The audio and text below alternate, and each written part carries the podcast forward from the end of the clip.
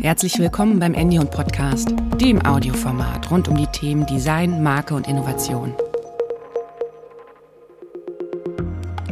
In unserer neuen Staffel begrüßen wir als Host Philipp Thesen, Designer, Strategieberater und Professor für Mensch-Maschine-Interaktion an der Hochschule Darmstadt. Er verantwortete als Chefdesigner das Design der Deutschen Telekom und beschäftigt sich intensiv mit der Rolle von Design im Unternehmen. Philipp Thesen diskutiert mit Experten aus der Designpraxis über die Herausforderungen von heute und die Fragen von morgen. Im Fokus immer die Frage, welchen Impact hat Design auf die Digitalisierung und den Erfolg eines Unternehmens? Und was braucht es, um Design im Unternehmen konsequent zu führen? Ein Format des German Design Council, dem Think Tank für designorientierte Wirtschaft.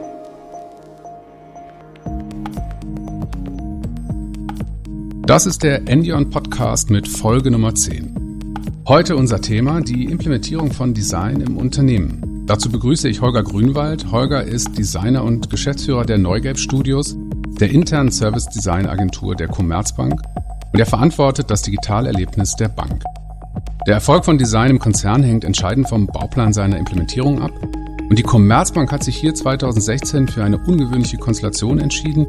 Sie hat Neugeb als externe Agentur aufgesetzt, die zu 100 Prozent der Bank gehört, aber als Designbüro auch für andere Kunden arbeitet. Zeit für ein Zwischenfazit nach fünf Jahren. Ist das ein Erfolgsmodell auch für andere Unternehmen? Und wenn ja, unter welchen Umständen? Herzlich willkommen, Holger. Schön, dass du da bist. Was macht Neugelb? Hallo Philipp, danke für die Einladung.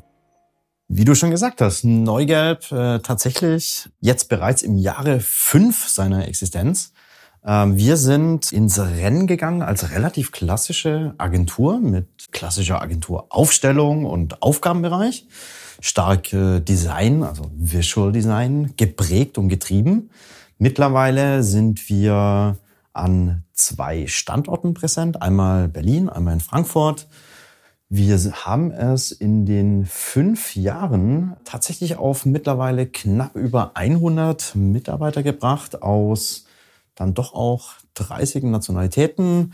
Wichtig da wahrscheinlich zu erwähnen, dass wir nicht nur unsere Kernkompetenz, mit der wir ins Rennen gegangen sind, also eben Visual Design oder im weitesten Sinne noch ein bisschen UX Design Konzeption skaliert haben, sondern mittlerweile vieles, was es zur Entwicklung, zur End-to-End-Entwicklung digitaler Produkte benötigt, ergänzt haben. Beispielsweise ähm, haben wir an beiden Standorten Service Design, UX Design, klassisches Visual Design, aber eben auch Kompetenzbereiche, an die man vermutlich initial nicht direkt denkt, beispielsweise ein Analytics-Team. Wir haben Spezialisten für Testing, für Testautomatisierung, Frontend-Entwicklung sowohl für App-Oberflächen als auch äh, webbasiert, Backend-Entwicklung. Wir haben Leute, die beinahe nichts anderes machen außer Nutzertests, Nutzerbefragungen, quantitativ, qualitativ. Also insofern nicht einfach nur Vorhandenes genommen und verdoppelt und verdreifacht, sondern sinnvoll ergänzt, um wichtige Gewerke, um ja, Data-Driven Design und äh, Data-Driven Produktentwicklung ernsthaft betreiben zu können. Das heißt, es wäre richtig, euch eine strategische Designagentur mit einem Fokus auf digitalen Produkten und Service Design zu nennen? Mittlerweile würde ich das so sagen. Vor drei, vier Jahren hätte ich es wahrscheinlich für etwas zu hochgegriffen empfunden. Heute erfüllen wir das äh, definitiv. Ich hatte es eingangs schon erwähnt, also ihr seid in einer sehr interessanten Konstellation organisiert. In welcher Beziehung steht ihr zur Commerzbank? Wir sind in einem 100-prozentigen Besitzverhältnis zur Commerzbank. Wichtig dabei äh, tatsächlich eher, dass sich die Commerzbank bei der Gründung dazu entschieden hat, muss sich natürlich genau diese Fragen stellen. Wie nah ist man am Mutterkonzern dran, um, äh, um, um, um wirklich eine Wirkung entfalten zu können? Wie weit muss man auch weg sein? Hat sich die Commerzbank dazu entschieden, beidseitig, sowohl für die Commerzbank als auch für Neugap, keinen sogenannten Kontrahierungszwang einzusetzen oder zu etablieren. Bedeutet, De facto muss in der Bank keiner mit Neugelb arbeiten, der das nicht möchte. Und in umgekehrter Reihenfolge sind wir nicht limitiert auf die Commerzbank als einzigen Kunden. Insofern wäre es wahrscheinlich falsch, uns als Inhouse-Agentur zu bezeichnen, auch wenn natürlich das überwiegende Maß aller Aufträge, aller Arbeiten, die wir absolvieren, für die Commerzbank oder Commerzbank AG in Angriff nehmen. Welche Vorteile hat die Konstellation und warum habt ihr euch dafür entschieden, das so zu machen? Die Vorteile, da muss man ein bisschen ehrlich sein, äh, lagen so wahrscheinlich, äh, wie sie sich heute darstellen, nicht unbedingt äh, zwingend auf der Hand. Vorteil für uns aktuell in der Konstellation ist, dass wir zum einen die besagten Freiheitsgrade haben, dass wir uns auch entwickeln können, wie wir das für gut und richtig halten. Ich hatte ja bereits die unterschiedlichen Kompetenzbereiche ähm, erwähnt. Die dann doch vorhandene Nähe ähm, ermöglicht es uns in ja, in, in, im, im operativen Tagesgeschäft mitwirken zu können. Wir haben natürlich dann eben auch die Möglichkeit, an konkreten Projekten, konkreten Produkten, konkreten Kundenlösungen für, für die Commerzbank mitzuwirken und mitzuarbeiten. Insofern haben wir momentan das Beste aus beiden Welten, würde ich so sagen. Die Freiheitsgrade und den Innovationsgrad auf der einen Seite, aber auch die Möglichkeit, konkret Lösungen an den Markt zu bekommen. Und wie ist dann die Zusammenarbeit mit der IT? Wenn ich mir jetzt so das, die Harmonie und äh, das Zusammenarbeiten äh, anschaue, würde ich heute fast keinen Unterschied machen zwischen Neugelben und AG-Mitarbeitern. Und das schließt die IT der Commerzbank mit ein. Unsere Entwickler arbeiten tagtäglich zusammen mit den Commerzbank IT-Lern und Developern gemeinsam an den Kundenlösungen von morgen. Mhm. Das heißt, ihr arbeitet richtig tief integriert und du hattest es eingangs schon erwähnt, Visual Design, UX, Konzeption. Ja. Was für Skillprofile habt ihr in der Agentur? Was die fachliche Qualifikation anbelangt, tatsächlich von studierten Designern, also ganz klassisch, Diplom-Kommunikationsdesigner, über Frontend-Entwicklung, App wie auch äh, Webtechnologie. Wir haben die bereits erwähnte Analytics-Einheit. Da gibt es auch unterschiedliche Ausprägungen. Der eine ist eher Firmen im Bereich äh, Tracking, der andere ist schon relativ nahe an, an äh, Statistik. Die Backend-Entwickler arbeiten an den API-Schnittstellen zu den Bank-Host-Systemen. Insofern, wenn man sich schon die Mitarbeiterprofile bei Neugap anschaut, merkt man über, die, über den Zeitverlauf tatsächlich, dass wir nicht mehr aufgestellt sind wie ein klassisches Agenturmodell, sondern vielmehr digitale Produktentwicklung end-to-end -end in der vollen Breite und in der vollen Wertschöpfungstiefe anbieten und das natürlich tagtäglich praktizieren. Mhm. Das ist schon auch ein Trend, den es insgesamt in der Branche in den letzten Jahren gibt, dass die Wertschöpfungstiefe in den Agenturen sicher auch steigt. Das Modell Definitiv. ist trotzdem so ein bisschen was Besonderes. Vielleicht hm, so zum strategischen Hintergrund. Was sind die Ziele, die die Bank damit verfolgt? Warum hat die Commerzbank eine eigene Designagentur aufgebaut? Das erklärt sich vermutlich ein bisschen aus, äh, aus dem Ablauf, wie eine digitale Transformation üblicherweise vonstatten geht. Wenn man, die Commerzbank macht das ja schon seit vielen, vielen Jahren und üblicherweise, wenn man hört digitale Transformation oder Digitalisierung, denken wahrscheinlich neun von zehn Leuten an äh, Technik, IT und so nimmt das Ganze für gewöhnlich eigentlich seinen Anfang. Man stellt die ganzen technischen Entwicklung um, von Wasserfall auf Agil, auf Lean und so weiter und so fort. Kommt dann aber, wenn man sich die komplette Wertschöpfungskette anschaut, irgendwann an den Punkt, wo man natürlich feststellt, okay, also hinten raus in ein Longtail hat man auf agile Entwicklungsmethoden mit allem, was an Toolset, an Abläufen mit dazugehört, realisiert. Ganz vorne im Eingangskanal das ganze Thema Innovationsmanagement ist die Commerzbank eigentlich de facto auch sehr, sehr gut aufgestellt. An Ideen mangelt es da nicht. Was natürlich trotzdem über ja doch eine geraume Zeit, ich würde sagen zwei, drei Jahre unbearbeitetes Feld blieb, war natürlich die Schöpfungshöhe oder, oder die, die Kreation, das, was letzten Endes das Kundenerlebnis prägt. Also genau der, mittlere Teil von der Idee zu hinten dran Umsetzung, äh, Rollout, das, das, das Live bringen. Ähm, und also auch die Designqualität, die Erlebnisqualität, das, was der Kunde dann wirklich. Definitiv. Das ist genau der Teil, der für, ja, ich glaube, es waren wirklich zwei bis drei Jahre, sich ganz klassisch noch frei am Markt eingekauft wurde bei diversen Agenturen. Da hatten auch unterschiedliche Segmente, unterschiedliche Abteilungen ihre, ihre eigenen Agenturdienstleister in der völligen Heterogenität was letzten Endes aus einer, weil du ja angesprochen hast, die strategische Sicht oder aus strategischer, aus dem strategischen Blickwinkel heraus natürlich riskant und kritisch ist, weil genau dort das Kundenerlebnis definiert und eben auch strategisch ausgerichtet wird und es unabdingbar ist, hier interne Kompetenzen aufzubauen, hat da natürlich, und das erklärt dann auch, warum es ganz unterschiedliche Modelle größerer Konzerne gibt, verschiedene Ansatzpunkte an der Stelle. Also wie sehr traue ich den, die, diese, diese Know-how-Trägerschaft mit allem, was dazugehört? Also neue Fehlerkultur, iterieren, eigentlich nie am Ziel ankommen, sondern Projekte nicht mehr abzuschließen, sondern Produkte zu entwickeln, die dann kontinuierlich verbessert werden.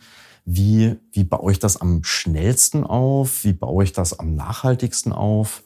Und insofern ja, erklärt sich so ein bisschen das Modell von Neugelb, auch die Rolle, in die wir hineinwachsen konnten. Das heißt, es wäre richtig zu sagen, dass ihr angefangen habt, letztendlich in der Harmonisierung der Kunden-Touchpoints und es auch geschafft habt, jetzt mal jenseits von Instrumenten wie Style Guide oder so auch aufzulösen, dass jede Fachabteilung so ihren eigenen kleinen Tier Zoo an Agenturen hält und die hm. Ergebnisse eben auch entsprechend heterogen sind.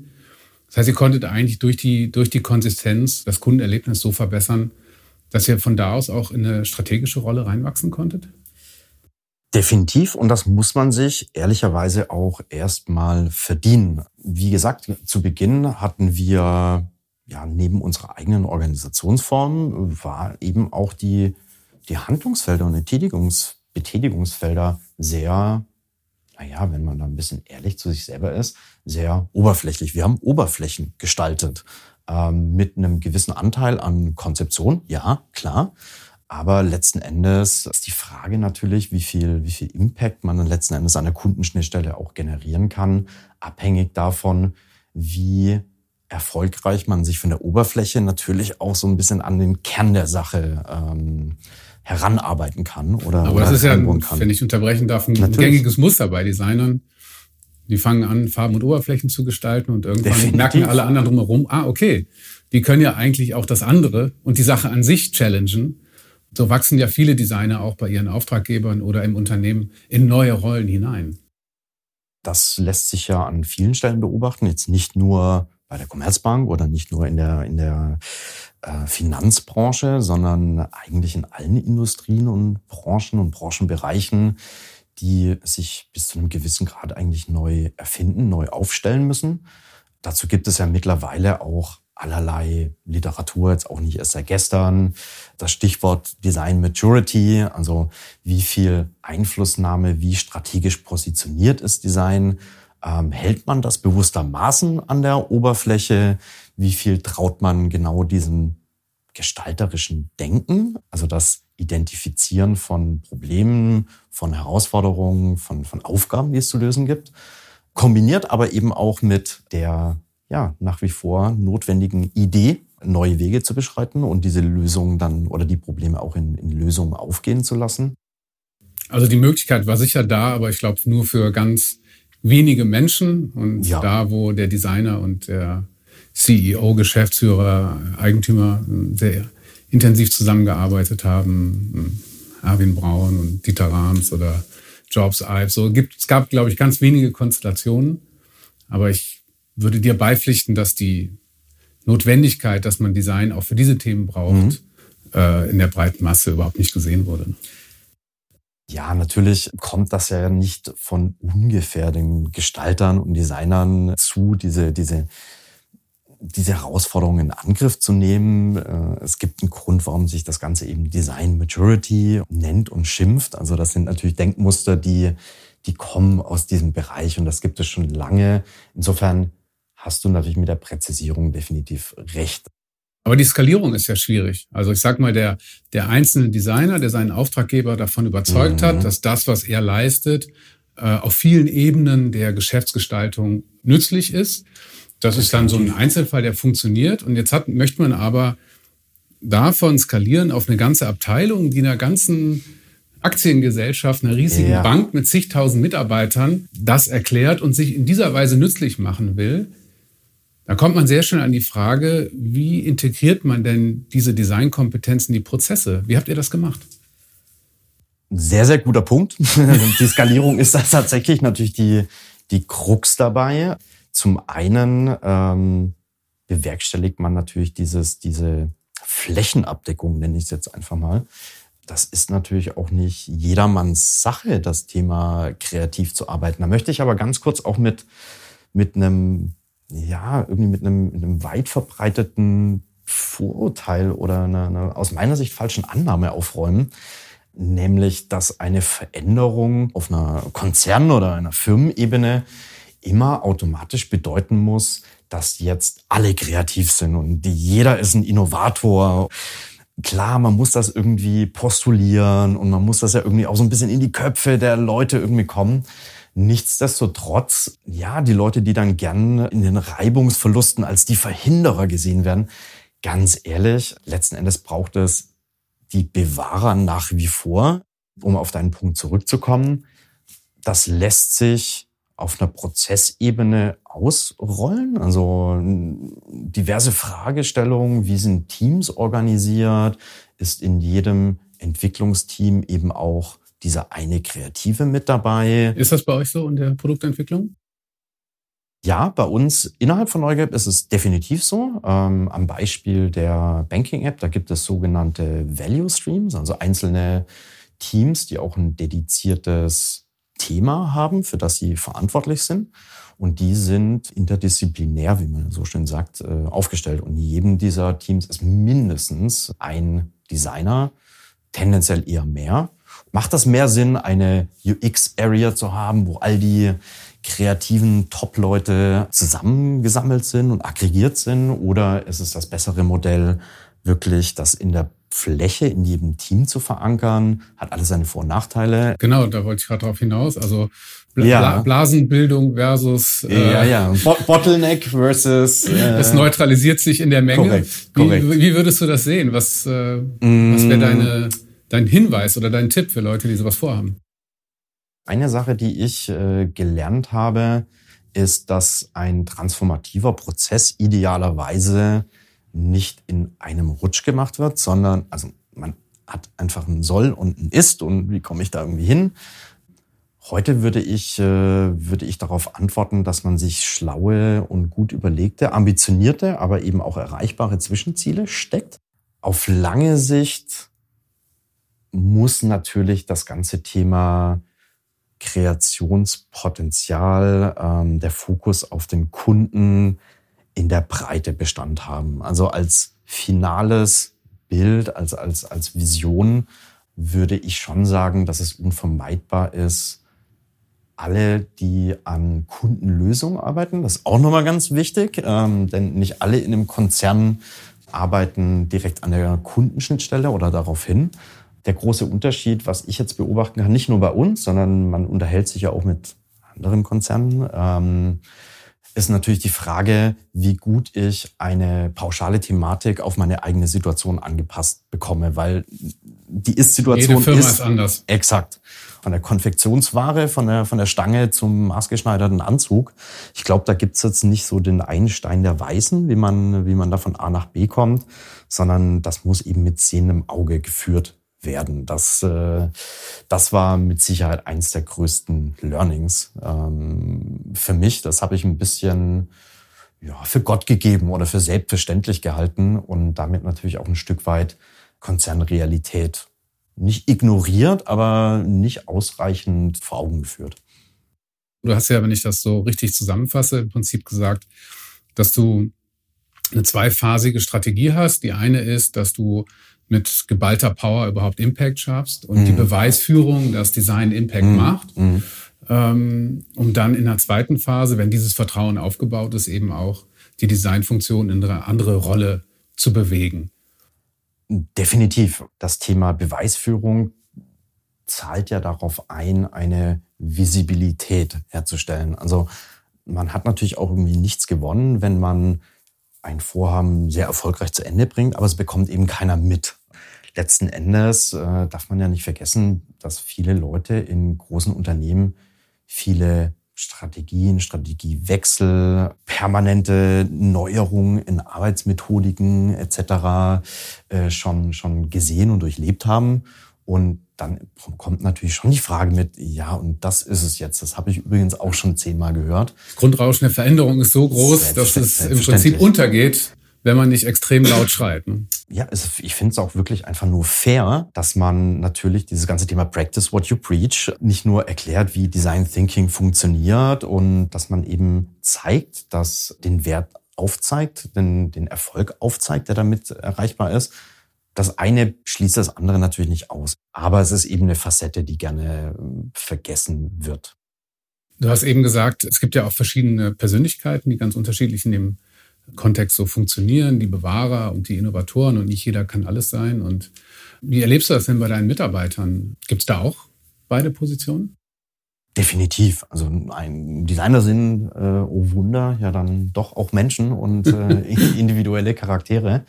Selbstverständlich gibt's da Leute, die sehr viel mehr ja, sich daran, darauf konzentrieren, Neues zu schaffen. Andere sind eher analytischer Natur. Also das finde ich ehrlicherweise auch ganz spannend, gerade wenn man äh, mal einen Blick auf jetzt mal außerhalb von Neugelb so ein bisschen auf den Markt wirft, bekommt man ja relativ gut mit über Bewerbungen beispielsweise oder Meetups und so weiter. Da, da, da äh, kriegt man ja einen ganz guten Einblick, was die Leute bewegt, worauf die ihren eigenen Fokus legen.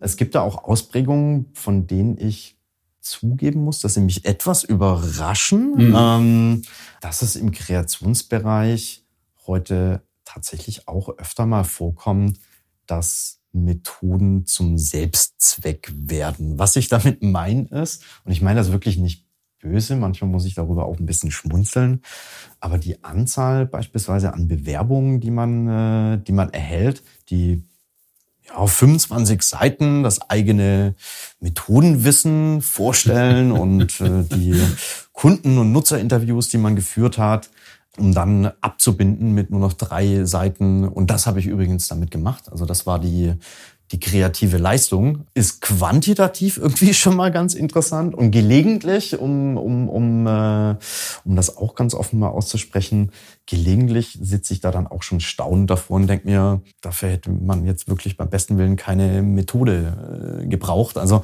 da ist Ui Wohnsieb hat das mal die Verwissenschaftlichung des Banalen genannt. ja, ja, ja, ja, da ist schon, da ist schon tatsächlich was dran. Ähm, Nochmal, nicht missverstehen.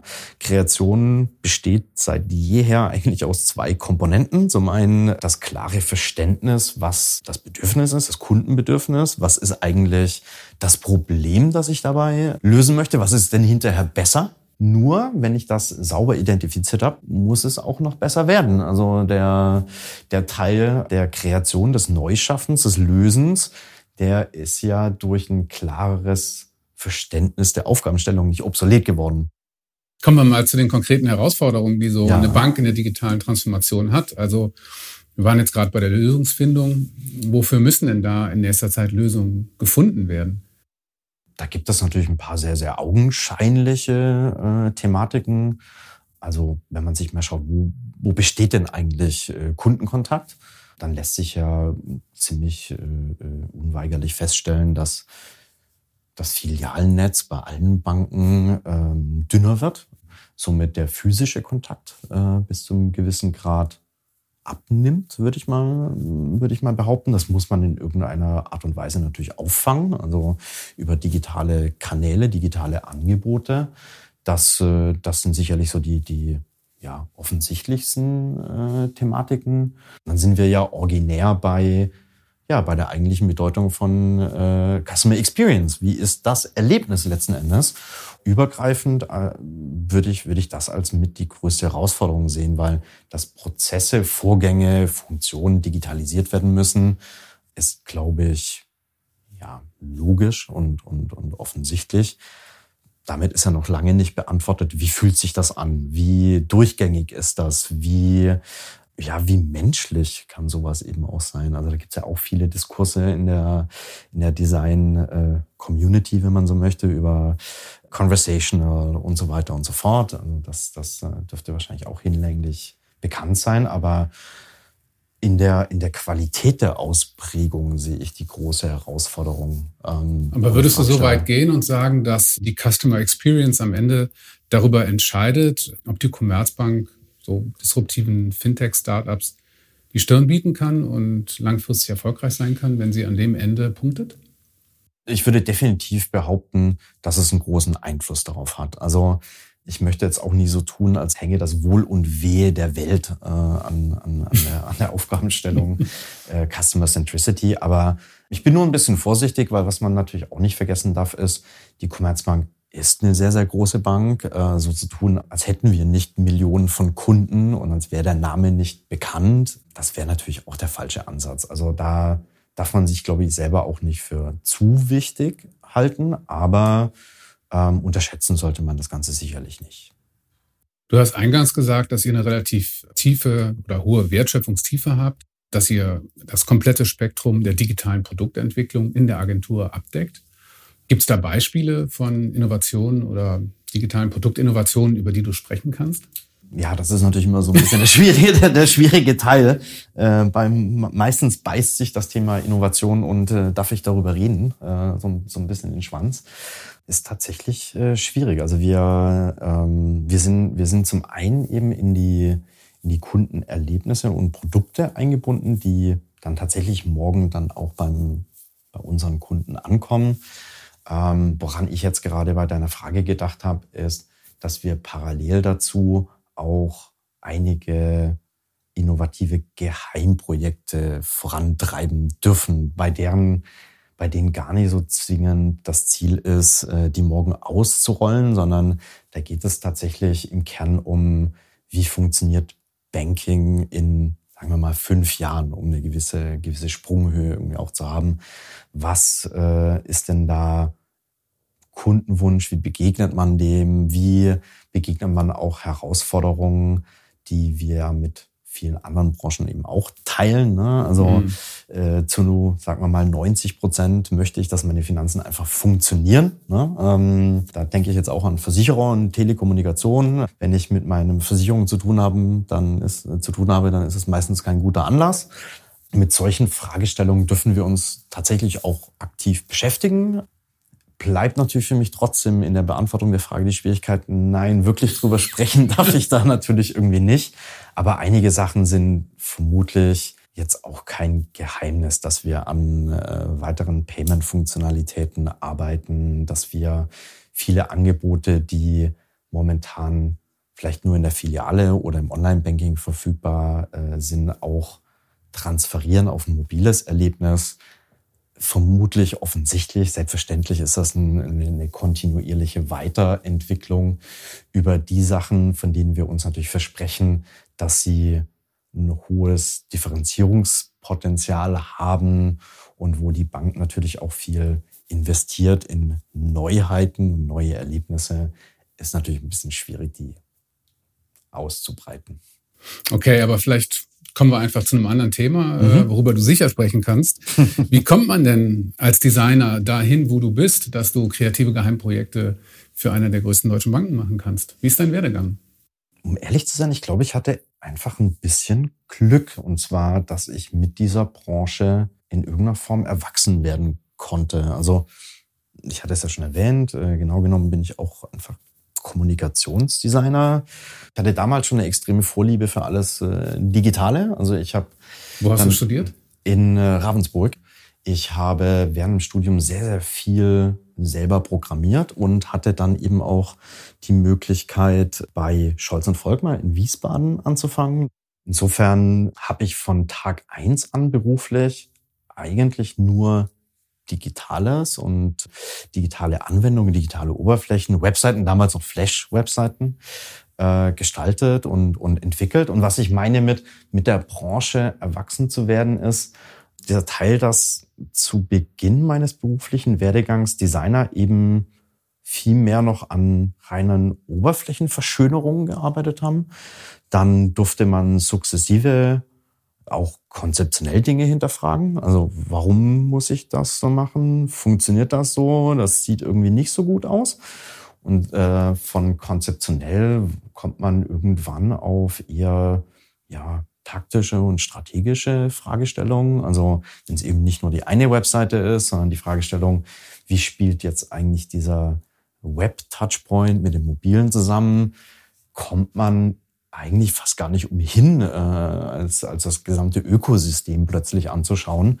Insofern war das bei mir was sehr Graduelles, um ehrlich zu sein. Und äh, da bin ich auch ganz froh drum, diese Möglichkeit gehabt zu haben. Ich musste nie mich für diese eine Spezialisierung entscheiden. Ich bin jetzt der Digitalstratege oder ich bin nur für das Thema äh, Visual Design zuständig, sondern nein, ich habe angefangen als Visual Designer und hatte ähm, sukzessive über die Jahre die Möglichkeit, einfach den, den, den Aufgabenbereich äh, zu, zu erweitern, so wie er mhm. bis, bis zu dem Punkt, an dem er sich eben heute befindet. Und ja, und ich bin darüber auch sehr glücklich, weil die, das Handwerkszeug, das man als äh, Gestalter lernt, also äh, von dem 15. Entwurf, der im Mülleimer landet, über die Frage stellen, löst das wirklich das Problem? über um die Ecke denken, nicht nur den konventionellen Weg gehen.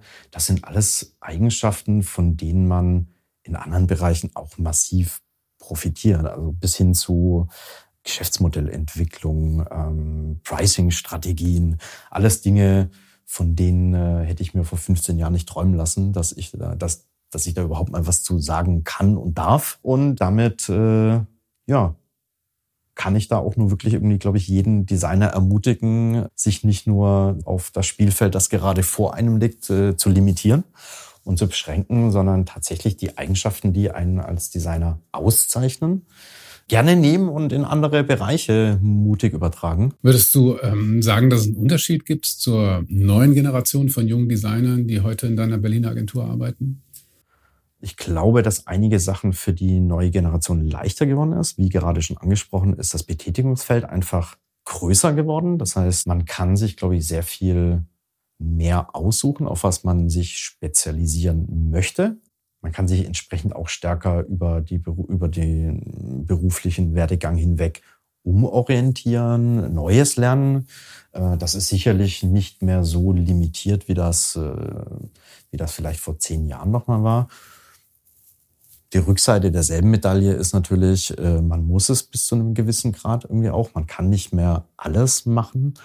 Aber allein wenn ich mir die Hintergründe der Leute anschaue, die heute bei uns arbeiten, ist das divers im Sinne von, äh, manche kommen aus dem Agenturumfeld, manche haben noch nie in so einer Dienstleisterrolle eigentlich gearbeitet, sondern haben eher Startup-Hintergründe, wo man sehr fokussiert an Produkten arbeitet. Ich wollte jetzt meinen eigenen Werdegang nicht missen, aber ich würde sagen, dass sowohl Chancenmöglichkeiten als auch Herausforderungen deutlich größer sind für die, für die heutige Generation an Gestaltern. Ist es insgesamt, äh, darüber hatten wir ja auch schon mal gesprochen, ein Phänomen, dass junge Designer heute viel mehr Zeit in die Präsentation ihrer eigenen Arbeiten investieren? Und ist das möglicherweise auch dem Umstand geschuldet, dass die, das Tätigkeitsfeld sich so verbreitert hat und die, die Kommunikation von der Gestaltungsleistung viel wichtiger geworden ist?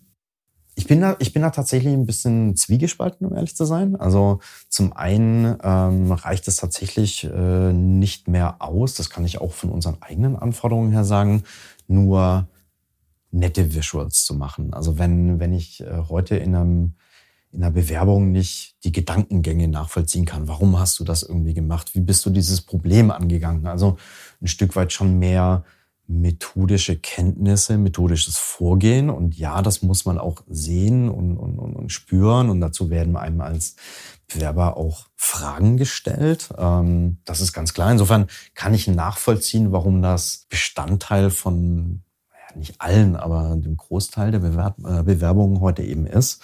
Auf der anderen Seite nimmt es eben bis zu einem gewissen Grad auch überhand. Also ich würde da eher sagen, dass momentan das Thema methodisches Vorgehen ein bisschen zu groß und zu laut äh, gespielt wird und die eigene Kreationsleistung vielleicht ein bisschen zu leise Töne anschlägt, weil letzten Endes braucht man ja beides. Es ist auch gar nicht dramatisch. Ne? Jeder hat irgendwie seine Stärken und Schwächen. Der eine ist äh, etwas analytischer unterwegs, der, der versteht ein Problem, auch komplexe Probleme wahnsinnig schnell. Der andere hat vielleicht ein bisschen äh, Stärken in, in der Lösung, tut sich aber schwer in, in, in methodisch-analytischen Vorgehen. Nichtsdestotrotz fühlt sich's manchmal ein bisschen wie Windschattenfahren an, weil man eben weiß, dass genau dieses ganze Thema, ich arbeite in Sprints, dieses ganze Thema, ich habe Design Thinking Workshops moderiert, gut ankommt. Ich finde es deshalb ein bisschen schade, weil es letzten Endes über die Qualität der Durchführung nicht wirklich was aussagt. Also ich kann einen Stift halten, ja. Kann ich damit eine gerade Linie ziehen? Ist damit natürlich noch nicht, äh, noch nicht ausgesagt. Und wenn ich einen Design Thinking Workshop moderiert habe, sagt das erstmal noch nicht aus, habe ich das gut oder schlecht gemacht? War der überhaupt notwendig? Ist was bei ähm, rausgekommen? Korrekt. Hat Wirkung ähm, gezeigt? Genau, genau. Ja. Also insofern würde ich mir wünschen, wieder ein bisschen mehr auf den ersten Blick zu sehen und zu verstehen, wenn ich eine Bewerbung in den Händen halte, ähm, was jetzt die Kreationsleistung des jeweiligen Bewerbers oder Bewerberin war. Das, das kommt mir momentan ein bisschen zu kurz. Vielleicht so in der Zusammenfassung, fünf Jahre Neugelb. Hm, was hast du gelernt? Könntest du sagen, wie muss man Design idealerweise implementieren? War die Konstellation bisher ein Erfolgsmodell? Würde ich tatsächlich äh, für, für uns äh, bei Neugelb in Anspruch nehmen, auch für, auch für die Commerzbank. Denke, das ist jetzt nicht zu überheblich, wenn man, äh, wenn man sich anschaut, wie viele ja, Neugelbs es da draußen gab oder Innovationszentren, die heute ja im Zweifel entweder nicht mehr existieren oder ein Sanierungsfall sind. Ähm, würde Weil ich, üblicherweise die Dinge, die dort erdacht wurden, im Kerngeschäft nicht umsetzbar waren? Genau, oder? das ist der Punkt, den ich vorhin erwähnt hatte, mit, äh, dass es unterschiedliche Modelle gibt von sehr weit weg vom, nennen wir es mal Mutterschiff oder ja. direkt drin. Je weiter weg ich das mache, umso größer ist die Gefahr, ähm, dass da einfach keine greifbaren Ergebnisse mehr rauskommen oder äh, keine Akzeptanz dann im Konzern stattfindet. Da wird die Fragestellung einfach größer, wie schaffe ich die Transferleistung von meinem Innovation Lab hin zum Alltagsgeschäft, ja, der, der, der letzten Endes das Handeln im, im Konzern äh, bestimmt. Wie schafft ihr den Transfer? Ähm, wie bereits erwähnt, wir hatten den Weg nicht so weit. Also wir hatten so ein bisschen Vor- und Nachteile von beiden Extremansätzen. Also zum einen auch das Thema, sich mit innovativen äh, Geheimprojekten zu beschäftigen, mussten wir uns erstmal erarbeiten, dass wir, dass wir das auch machen können. Soll heißen, wir waren zu Beginn, zu Beginn stark im operativen Geschäft tätig.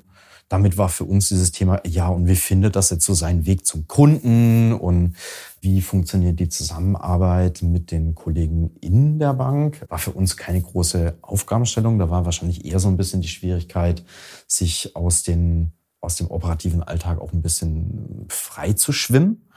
Aber in Summe war das für uns, glaube ich, nicht so das große Problem. Wir hatten nicht die Freiheitsgrade wie ein Innovation Lab, ein reines Innovation Lab.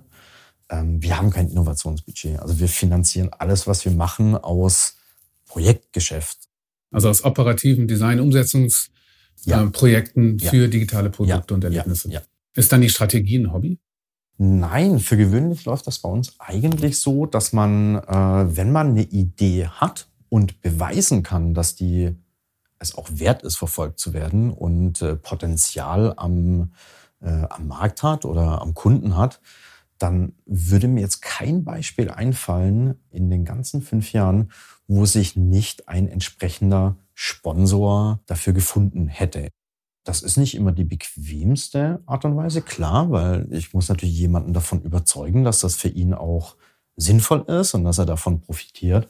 Ich finde das aber einen sehr veritablen Lackenboost-Test, weil ich kann nicht einfach loslegen und irgendwas machen, äh, nur weil es mir gut gefällt äh, und ich dann jede Menge Spaß dran habe, sondern ich kann Innovation einbringen, aber ich muss natürlich auch die Businessverantwortlichen vom ökonomischen Mehrwert überzeugen und muss das an der Stelle dann auch pitchen. Und ehrlicherweise, das schlägt wahrscheinlich ein bisschen eine Brücke zu deiner Frage Erfolgsmodell, ja, nein das, das trägt dazu bei, dass wir auch Substanz geschaffen haben und dass wir uns mit Dingen beschäftigen, die eben auch die Bank an sich voranbringt und weiterbringt. Also dieses äh, vom Operativen ins Strategische und zurück oder mhm. in der strategischen Arbeit die operative Umsetzung auch nicht aus dem Blick zu verlieren. Ist das das Erfolgsmodell und funktioniert das auch im Mittelstand? Man sollte, glaube ich, die eigene Ausgangslage sich genau anschauen und überlegen und auch ehrlich sich beantworten, wo habe ich da Stärken, wo habe ich Schwächen. Letzten Endes könnte ich mir auch vorstellen, dass es einfacher ist, da das entsprechende Commitment von allen äh, Benötigten irgendwie zu bekommen. Insofern, mir würde jetzt kein Grund einfallen, warum das im Mittelstand nicht funktionieren sollte. Im Gegenteil, viele Mittelständler, gerade in Deutschland, haben ja ihre Position und ihre Stellung, weil sie sich als sehr innovativ und, und, und robust und wandlungsfähig und, und lösungsorientiert bewiesen haben. Und äh, ansonsten würde es sie ja auch nicht geben. Insofern, ja, definitiv. Kann ich mir, kann ich mir absolut vorstellen. Und mhm. zu verlieren gibt es ja dabei eigentlich ehrlicherweise auch nichts. Ja, das ist eine ganz interessante Fragestellung. Also, ob es eben auch möglich ist, bestimmte Archetypen von Designführung in verschiedenen Organisationen, ja, sagen wir mal, zu analysieren und dann auch wiederum als archetypische Managementmuster in, im Unternehmen auch mhm. zu übersetzen. Mhm. Wie sähe denn für dich äh, eine wirklich designgetriebene Organisation aus? Designgetrieben würde für mich definitiv äh, beinhalten, dass die gesamte Organisation einen Konsens über eine Vision, ein Zielbild hat. Was möchte ich denn erreichen? Weil genau dieses Zielbild, dieser Nordstern, da möchte ich hin, da soll die Reise hingehen. Äh, das ist natürlich eine permanente Triebfeder für den Status quo in Frage stellen, permanent Verbesserungen herbeizuführen. Zum anderen hätte es eben ein Stück weit Unternehmergeist bei jedem, äh, bei jedem, bei jedem einzelnen Mitarbeiter und Angestellten. Es hätte genau diese Prozesse und genau diese Kompetenzen, um Neues zu schaffen. Und nochmal, da, das betone ich wirklich gerne, und äh, äh, aber eben auch äh, die Kompetenz, Erreichtes zu, zu bewahren. Gut, da gibt's natürlich irgendwie viele Vorbilder, wo man sich was abschauen kann, die da schon relativ nah dran sind. Ne? Also Apple äh, phänomenal, ist ja klar, was äh, insbesondere was das ganze Thema äh, Purpose und Ziel äh, angeht. Ähm, weiter nach, äh, wenn man, wenn man äh, sich die Gaffers anschaut, also Amazon ähm, ist jetzt visuell, finde ich, nicht gerade eine Schönheit, aber ähm, extrem kundenzentriert etc. Ähm, insofern, da braucht man sich das, glaube ich, gar nicht so ja, irgendwie neu was erfinden. Da gibt es, glaube ich, relativ viele Beispiele, wo ich jetzt eher so eine Camouflage anfertigen würde von äh, die Zutat von dem und äh, äh, den, den linken Schuh vom anderen. Es ist interessant, also einige der Themen, die du jetzt angesprochen hast, decken sich ja mit den Aussagen der anderen Designleader, die wir im Arbeitskreis DX DAX beim Rat für Formgebung gefragt haben und die Diskussionen verlaufen ja sehr ähnlich. Würdest du abschließend sagen, ja, Neugap ist ein Erfolgsmodell, aber Folgendes würde ich anders machen. Naja, das ist ein Beispiel, das ich vorhin aufgeführt habe mit Beweisführung. Äh, da kann ich mich beispielsweise sehr auch an die, an die eigene Nase fassen. Da würde ich tatsächlich ein bisschen mehr Energie drauf verwenden. Das Thema Visibilität und dass eben nicht alles selbsterklärend ist. Das kann ich wirklich nur sowohl für uns als auch für alle anderen beinahe nicht genug stressen. Da kann ich nur wirklich jedem äh, den Tipp geben, da genügend Augenmerk und genügend Energie darauf zu verwenden, dass äh, das, was man erreichen möchte, eben auch substanziell vorhanden ist, aber eben auch wahrgenommen werden kann. Das würde ich sicherlich nochmal anders machen. Das heißt zusammenfassend, das Design braucht anfassbare Ergebnisse, damit es erfolgreich sein kann. Definitiv. Es darf nicht nur eine Nachricht bleiben, sondern es muss natürlich seine eigenen, sein eigenes Versprechen auch einhalten. Toller Schlusssatz. Dann würde ich sagen, machen wir an dieser Stelle Schluss. Sehr spannend, Holger. Vielen Dank, dass du dir Zeit genommen hast, heute zu uns zu kommen und mit uns dieses interessante Gespräch zu führen. Danke dir, Philipp. Das war der Endion Podcast rund um die Themen Design, Marke und Innovation. Heute mit Folge Nummer 10. Zu Gast war Holger Grünwald, Management Director der Neugeld Studios in Frankfurt und Berlin. Mein Name ist Philipp Thesen und ich bedanke mich fürs Zuhören. Wenn Sie Fragen oder Kommentare zu dieser Folge haben, schreiben Sie uns gerne unter podcast.endion.de.